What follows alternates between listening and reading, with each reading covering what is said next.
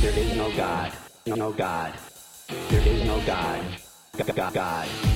There is no God. No, no God. There is no God. God. God. There is no God. No God. No God. There is no God. No, no God. There is no God. No God. None. Not one. No God. Never was. So.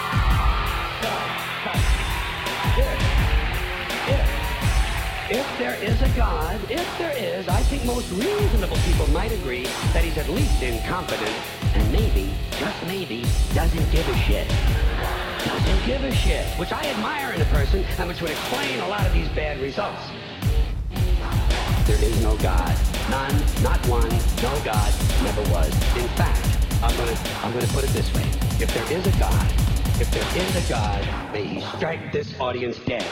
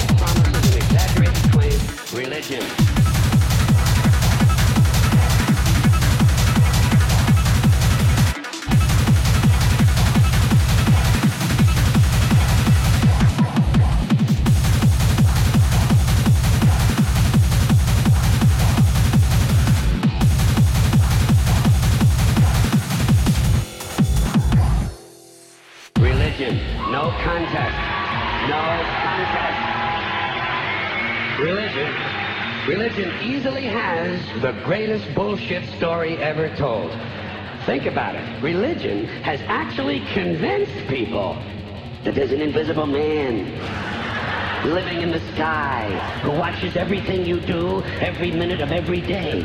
And the invisible man has a special list of 10 things he does not want you to do.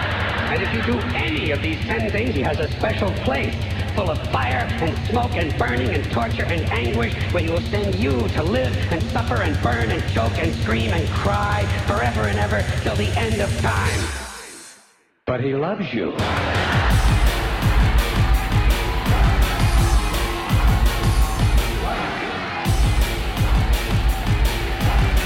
He loves you